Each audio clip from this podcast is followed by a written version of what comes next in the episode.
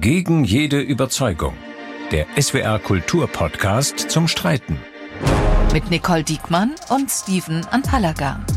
Hallo und herzlich willkommen bei Gegen jede Überzeugung. Wir sind Steven und Palagan und Nicole Diekmann. Wir besprechen Themen, von denen wir glauben, dass sie wichtig sind. Themen, die für richtig viel Zoff beim Familientreffen und in der Gesellschaft sorgen. Wir möchten streiten, uns aber nicht zerstreiten. Wir tauschen Argumente aus und im Zweifel argumentieren wir gegen unsere jeweilige Überzeugung. Zweifel sogar gegen jede Überzeugung. Wir wollen zeigen, dass es für fast jede Position gute Argumente gibt.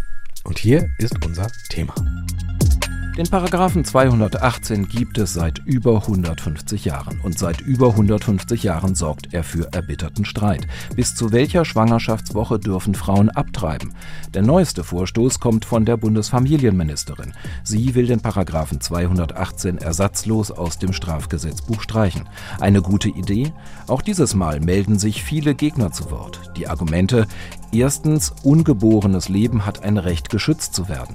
Zweitens, eine Abtreibung ist keine alltägliche Entscheidung. Professioneller Rat für Frauen ist wichtig. Und drittens, auch wenn es pragmatisch klingt, es gibt einen demografischen Faktor. Wir haben zu wenig Kinder.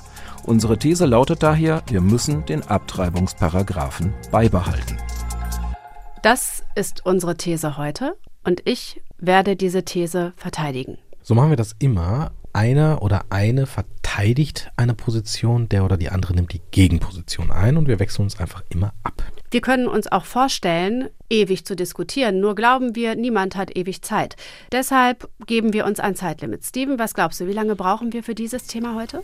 Ich würde sagen, wir sprechen heute 30 Minuten darüber. Los geht's. Das erste Argument.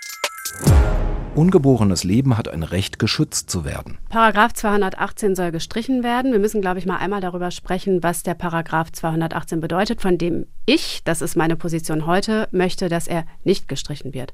Paragraph 218 behandelt das Thema Abtreibungen und im Moment ist die Rechtslage so, ich fasse das mal grob zusammen, dass Frauen bis zur zwölften Schwangerschaftswoche unter bestimmten Bedingungen abtreiben dürfen. Es ist immer straffrei, abzutreiben und es ist ausdrücklich auch kein rechtliches Vergehen, wenn man aufgrund einer medizinischen Indikation zum Beispiel abtreibt oder nach einer Vergewaltigung. Für andere Fälle gibt es eben andere Regelungen und da ist die Rechtslage im Moment, dass zwischen einem Beratungsgespräch, das man führen muss, und einer Abtreibung drei Tage liegen müssen. Ich glaube, das ist so der Rahmen, in dem wir heute diskutieren, richtig? So ist es. Okay, ich fange an. Ich bin tatsächlich diejenige, die hier heute die Position vertritt, zu sagen, das ungeborene Leben verdient den Schutz in unserer Gesellschaft. Und wenn man diese These vertritt, finde ich, ist man relativ schnell in der Corona-Debatte, wie so oft, in der sich ja so unfassbar mhm. viele grundsätzliche Fragen gestellt haben. Und eine ist, welchen Stellenwert, welchen Wert haben eigentlich Kinder in unserer Gesellschaft?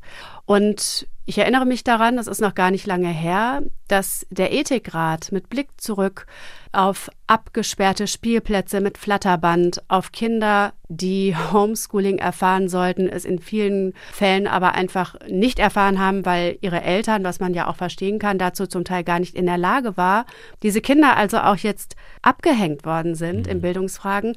Die Konklusion des Ethikrats und nicht nur des Ethikrats war, Kinder werden bei uns nicht so behandelt, wie sie behandelt werden sollen.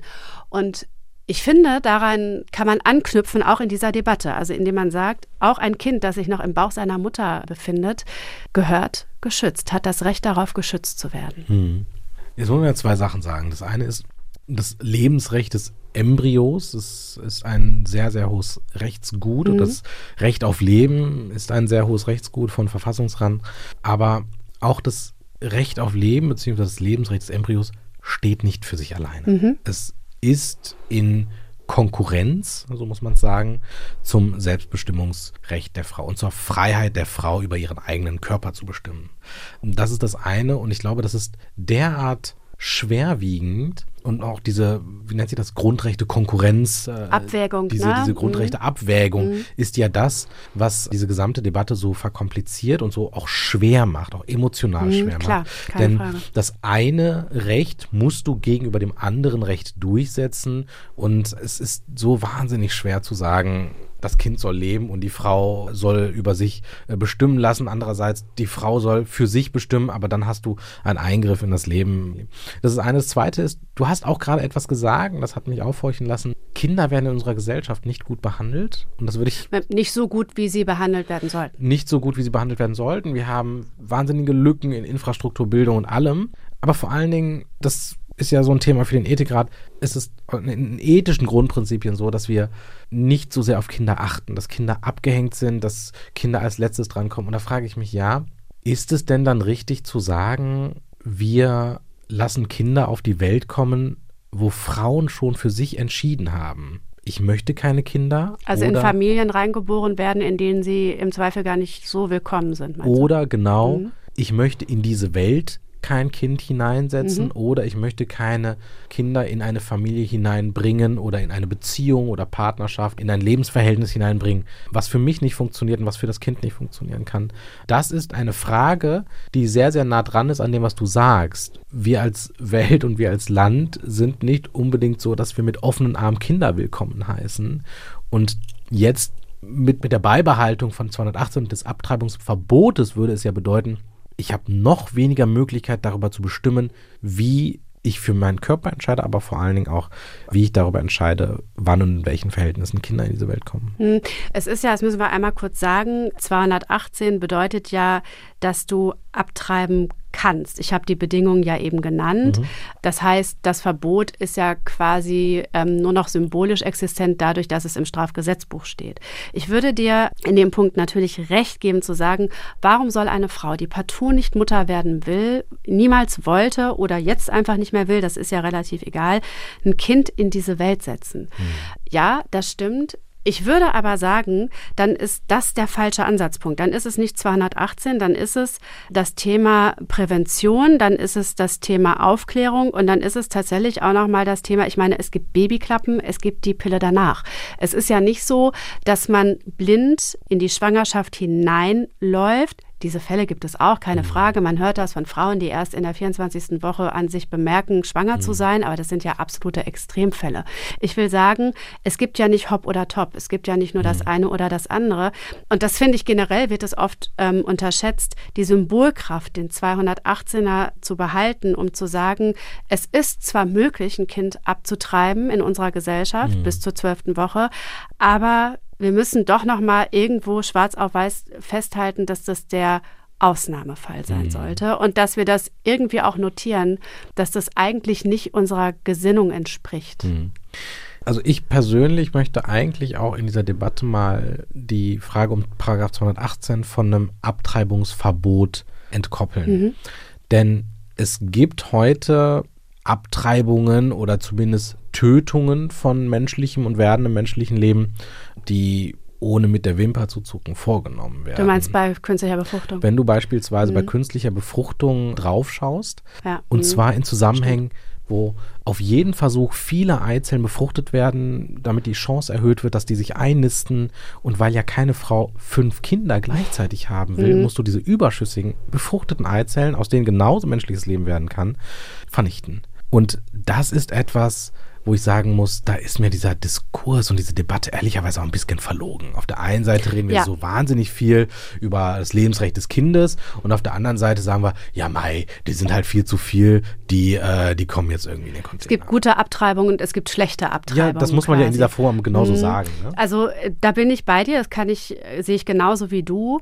Allerdings finde ich das Argument, dann im Umkehrschluss zu sagen, okay, es findet ja eh schon statt, also streichen wir den 218 mal, finde ich falsch. Ich würde dann von der anderen Seite kommen und sagen, warum wird es auf der einen Seite so tabuisiert und auf der anderen Seite ne, ist es halt immer noch ein Streitthema in unserer Gesellschaft. So, da müssen wir vielleicht mal erwachsener werden. Aber vielleicht treten wir mal noch einen Schritt zurück, gucken uns einen Aspekt des 218er an und kommen damit zum Argument Nummer zwei.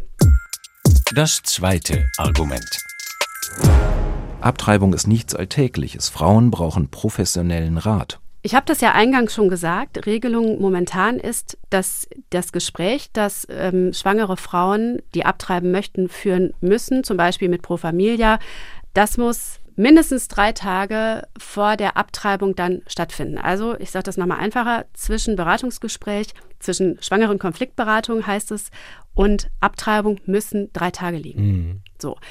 Und ich finde das, ich fange mal mit der symbolischen Ebene an, gut, weil es nochmal markiert, dass es keine alltägliche Entscheidung ist. Mhm. Um das nochmal kurz klarzustellen, in dieser ganzen Debatte klingt ja immer von einer Seite dieser Vorwurf mit, Frauen würden es sich leicht machen, es wäre leichtfertig. Mhm. Das will ich damit überhaupt gar nicht sagen. Ich glaube aber, dass Menschen und auch Frauen damit sehr gut in der Lage sind zu verdrängen. Das kannst du auch in diesen drei Tagen ja.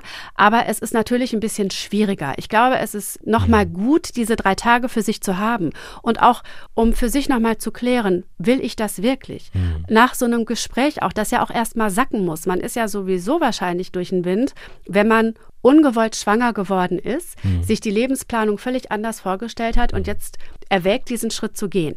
Und um dann die Fakten, die mir, wenn das Beratungsgespräch gut ist, dargelegt worden sind, nochmal wirklich für mich sortieren zu können, finde ich diese drei Tage wirklich gut. Einmal zu wissen, was passiert da eigentlich konkret medizinisch, was wird da mit mir gemacht, was sind mögliche Risiken, aber was kann das auch psychisch für mich bedeuten? Mhm. So, damit will ich auch gar nicht sagen, wie dann die Entscheidung ausfallen muss, aber diese drei Tage, die eben im 218er stehen, finde ich eine gute Regelung und deswegen finde ich mhm. auch, dass man den 218er beibehalten sollte. Aber das ist doch total übergriffig. Es ist doch total übergriffig. Es ist kein Recht, es ist eine Pflicht. Du wirst verpflichtet, etwas zu tun. Du wirst verpflichtet, Denkanstöße mitzunehmen. Und da muss ich sagen, das ist so übergriffig. Du behandelst erwachsene Frauen wie kleine Kinder. Und ich muss einfach sagen, es gibt doch das Selbstbestimmungsrecht der Frau hm. über ihren eigenen Körper. Das ist das eine. Und zum anderen, keine Frau, ich sage das jetzt mal als Mann zu einer Frau, ich danke jetzt dir. das gesamte äh, Mainsplaining-Komitee jetzt auf den Plan rufen,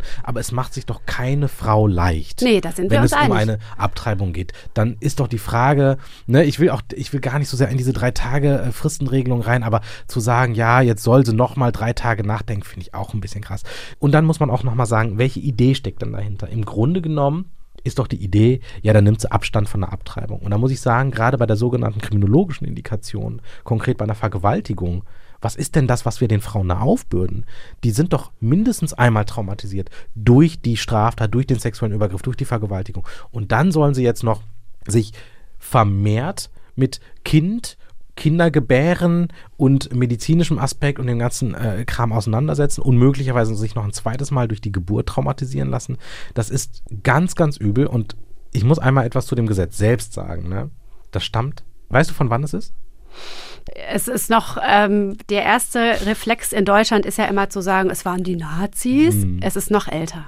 1871. Mm, ja, ich weiß, worauf du hinaus willst. Keine Frau hatte 1871 also was zu sagen. So richtig viel Feminismus hatten mm. wir 1871 nicht. Mm. Fast 30 Jahre später erst durften Frauen überhaupt Medizin studieren. Mm. Und nochmal 20 Jahre später kam das Frauenwahlrecht und die erste Frau hat im deutschen Parlament gesprochen. Mm. Das ist ein Gesetz von Männern für Männer über Frauen. Und da muss ich, also ich, alte Gesetze sind ja nicht per se schlecht. So, mh, genau. so, so, jetzt haben wir es mal. Ja. Die sind nicht per se schlecht.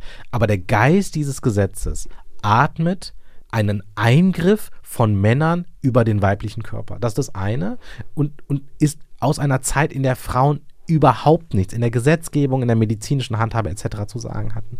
Und diese gesamte Grundidee, wir müssen es kriminalisieren, weil Frauen sonst etwas Falsches machen. Deshalb brauchen wir Handhabe, um die Frau und den Arzt und alle Beteiligten zur Strafe und zur Strecke zu bringen. Das finde ich ist so schmerzhaft antiaufklärerisch, mhm. Das, das funktioniert nicht mit den Grundprinzipien unserer Gesellschaft. Okay, da sind total interessante Punkte bei, die du gerade genannt hast. Ich fange mal hinten an beim Kriminalisieren. Ja, das Gesetz steht im Strafgesetzbuch. Nee, das ist tatsächlich nicht ideal. Keine mhm. Frage. Mhm. Aber wir sehen ja auch an unserer Debatte und an dem Fakt, dass die Politik es sich ja seit Jahrzehnten so schwer Mhm. macht, da irgendwas zu finden, mit dem alle zufrieden sein können, dass das einfach eine wahnsinnig schwierige Debatte ist, weil es eine emotionale Debatte ist. Mhm. Einmal, weil es um Frauenrechte geht, weil es um Selbstbestimmung geht, aber eben auch, weil es um Kinder geht. Mhm. Ja, klar. So. Ich finde es aber verschmerzbar zu sagen, ja, steht im Strafgesetzbuch, ist nicht ideal. Wir wissen aber gesamtgesellschaftlich, Frauen reden auch immer offener darüber. Es findet ja statt und es kann stattfinden. Es wird ja nicht strafrechtlich geahndet. Man hat ja keine Strafe zu fürchten, wenn man es macht. So. Und was du eben gesagt hast, ist, es gibt das Recht auf körperliche Unversehrtheit und auf Selbstbestimmung. Ja, ich drehe das aber um. Man kann es ja auch so betrachten, der 218er garantiert Frauen, spricht ihnen das Recht zu auf eine solche Beratung. Und es mag ja durchaus sein, dass es den Horizont nochmal erweitert, dass es tatsächlich gerade bei einer ersten Schwangerschaft einfacher ist für Frauen, ihre Entscheidung auf Grundlage von Fakten, die sie in einer hochemotionalen Lage, in der sie sich im Zweifel befinden, geliefert bekommen, dann zu entscheiden. Und ich sehe auch einen Widerspruch in deiner Argumentation, nämlich ähm, zu sagen, naja, diese Konfliktberatung, die soll Frauen ja dazu bringen, sich dann doch für das Kind zu entscheiden. Das setzt ein Frauenbild voraus, finde ich, dass Frauen ja eigentlich ein bisschen doof sind. Und wenn die dann diese Beratung kriegen, dann entscheiden sie sich doch fürs Kind. Ich habe keine Zahlen zur Hand, wie viele Frauen sich aufgrund einer Konfliktberatung tatsächlich gegen die Abtreibung entschieden haben. Aber ich würde Frauen doch zugestehen, dass die so rational dann doch sind, dass sie sich selber treu bleiben können, auch nach einer Schwangerschaftskonfliktberatung. Ja, also das ist jetzt tatsächlich ein, eine unendliche Geschichte, denn die Frage ist, wenn ich von mündigen Frauen ausgehe, Ja. muss ich ihnen Tun wir keine, ja. tun, das Tun tun, wir wir, beide. das tun wir beide, aber Ja. dann muss ich ihnen nicht noch eine Konfliktberatung aufdrücken, die Nee, sie aber- verpflichtend machen müssen. Ne? Das ist ja, das ist ja schon Mhm. der erste Punkt. Und der zweite Punkt, äh, du hast recht. Man kann Abtreibung nicht verbieten, man kann nur sichere Abtreibungen verbieten. Richtig. Das ist vollkommen richtig. Das ist richtig. Aber man muss dazu sagen, Scharlatanerie ist in Deutschland bereits jetzt verboten. Also du musst eine medizinische Ausbildung vorweisen, wenn du Medizin machst. Und das gilt für Abtreibung genauso wie für alle anderen medizinischen Dienstleistungen auch. Also zu sagen, wenn wir das Ding jetzt abschaffen, dann wird ja Tür und Tor geöffnet für äh, macabtreibung.de oder so. Das ist halt nicht richtig. Ja, was aber passiert ist, dass ganz, ganz viele Härten, die es gibt, ne, irgendwie es muss dann schnell gehen. Du hast es gerade selber gesagt. Äh, du hast zwölf Wochen Zeit. Und zwölf Wochen sind eine sehr kurze Zeit. Naja, vor allem, weil du ja nicht ab Tag 1 weißt, dass du schwanger Genau, bist. Ne? und das ist eine sehr kurze Zeit, wenn du dich äh, in genau diesen äh, Situationen befindest, wenn du dich möglicherweise in einer Lebenskrise befindest. Und dann fängt es ja auch noch an, dass ja die medizinische Infrastruktur in Deutschland ohnehin bröckelt und die medizinische Infrastruktur für Kinder und für Frauen in besonderem Maße. Das heißt, du brauchst einen Ort und eine Zeit und irgendwen, der einen Termin für dich hat, damit du diese, dieses Beratungsgespräch führst. Und dann geht's weiter, du brauchst ja einen Ort, eine Zeit und einen Termin und irgendjemand, der verfügbar ist, der diese Abtreibung vornimmt. Und da fahren Frauen ja teilweise durch die halbe Republik und es wird ja immer schlimmer, die Wege werden immer weiter und diese gesamten Verpflichtungen und alles, was du vorher machen musst, das führt einfach dazu und da, da reden wir tatsächlich über die Frage Pflicht zur Beratung, zwölf Wochen etc. Das führt doch dazu, dass viele, viele Frauen in einer verzweifelten Lage noch mehr verzweifeln. Und wir haben noch nicht darüber gesprochen, dass eine Abtreibung nun auch Geld kostet und teuer ist. Es ist eine soziale Frage. Krankenkassen bezahlen Abtreibungen nicht. Ja. Das heißt, Das arme, arme Frauen sind doppelt bis dreifach benachteiligt. Also dieses gesamte Gesetzesregulat Mhm. ist eine Unmöglichkeit für Frauen. Wir klammern mal den Krankenkassenteil aus, weil ich das genauso sehe wie du, dass es nicht sein kann, ähm, dass Abtreibungen von den Krankenkassen nicht bezahlt werden, sondern dass es dann an den Frauen tatsächlich hängen bleibt im Zweifel. Aber wo wir gerade schon mal so pragmatisch, was ja durchaus auch dazugehört in dieser moralisch total ähm, tiefgehenden Frage, argumentieren, gehen wir doch mal rüber zu Argument 3. Das dritte Argument. Es gibt einen demografischen Faktor. Wir haben zu wenig Kinder. Pragmatismus, darauf kommen wir nicht ohne Grund im dritten Argument zu sprechen, ist aber nicht komplett auszuklammern aus der Debatte. Ich sag mal, der demografische Faktor, der demografische Faktor ist im Moment in aller Munde. Wir sehen das in der Pflege, wir sehen das an der Rentendebatte, wir sehen das in der Fachkräftemangeldebatte, die ja so unendlich viele andere Debatten nach sich zieht. wir werden immer älter und überspitzt gesagt kommt niemand nach. Es wird mhm. niemand nachgeboren. Wir sprechen darüber im Zusammenhang mit der Rentendebatte, an die sich aus guten Gründen keine Partei so richtig rantraut, weil die fast unlösbar ist, weil wir zu wenig Kinder kriegen. Und wir reden darüber auch im Zuge der ähm, Debatte um den Fachkräftemangel, der ja wiederum nochmal ganz viele andere Debatten nach sich mhm. zieht. Also mehr Kinder kriegen würde auch einige Probleme lösen. Hm. Also. Ich klinge wie Xi Jinping, ne? ja, tust du. Und das ist, glaube ich, auch ein, also ich finde, das ist tatsächlich äh, kein ganz schräger Vergleich. Danke. Eine, ähm, sehr gern geschehen, liebe Nicole. Eine Gesellschaft, eine Regierung, ein Staat, der eingreift in Familienplanung. Und zwar mhm. nicht in einer Art und Weise, dass er ermutigt und ermuntert, Kinder zu bekommen ja. oder ermutigt und ermuntert, Kinderplanung in die eigene Hand zu nehmen, indem er beispielsweise ähm, Kondome verteilt oder äh, Verhütungs Verhütungsmittel in, äh, äh, zur Verfügung stellt, ist mir schon sehr suspekt. Also Xi Jinping, das ist ein gutes Stichwort. Wenn ein Staat der Meinung ist, ich kontrolliere jetzt Geburten, das ist ja nicht nur ethisch-moralisch ein Problem. Du siehst ja bei den Chinesen tatsächlich, da wird abgetrieben mhm. und zwar nur die Mädchen. Und da werden Kinder im Geheimen geboren. In Indien werden nur Mädchen abgetrieben. Also diese ganze Verknüpfung von Staat, Gesellschaft oder Staat und Gesellschaft und Eingriffe in höchst private, mhm. familiäre Entscheidungen mhm. und Entscheidungsprozesse halte ich für enorm schwierig und problematisch. Und das Zweite, das muss ich aber auch nochmal sagen, wo wir jetzt gerade so viel über Wirtschaft und Fachkräfte und so sprechen, also die DDR ist jetzt nicht als Hort des Kapitalismus bekannt geworden, aber bei der Wiedervereinigung hat die DDR ein enorm liberales Abtreibungs- oder Nicht-Abtreibungsgesetz oder eine Abtreibungsregelung mit eingebracht, das im totalen Mhm. Gegensatz stand zu dem sehr restriktiven Abtreibungsrecht in der Bundesrepublik Deutschland. Und weißt du, warum die das so gemacht haben? Aus rein wirtschaftlichen Gründen. Klar. Weil die gesagt haben, wenn eine Frau nicht Heimchen am Herd sein möchte, wenn eine Frau selbstbestimmt äh, ihre Familienplanung in die Hand nimmt. Ich meine, ich möchte der DDR jetzt nicht zu viel Freiheit äh, zusprechen, aber da ging es schon auch darum, dass man sagt, Frauen, die abtreiben wollen, die können es tun und stehen uns anschließend wieder als Arbeitskräfte so, zur Verfügung. So wird ein wobei, mhm. wobei, das muss man sagen, deutsche Frauen. Diese gesamte Abtreibungsthematik in der DDR, gerade unter Vertragsarbeiterinnen, die äh, quasi zwangsabgetrieben haben oder zwangsabgetrieben äh, Du driftest jetzt ab. Ich würde das einmal kurz ein bisschen einfangen. Ähm, erstens habe ich ein großes Interesse daran, mich aus der äh, von mir selbst gestellten Falle ähm, des Xi Jinping, mit dem ich hier jetzt permanent verglichen werde, zu befreien. Nicole Jinping. Ja, so sieht's aus. Das habe ich jetzt davon. Ähm, natürlich greift auch der deutsche Staat indirekt in die Familienplanung ein, nämlich indem er zu wenig Kita-Plätze, zu wenig mhm. Ganztagsbetreuung zur Verfügung stellt.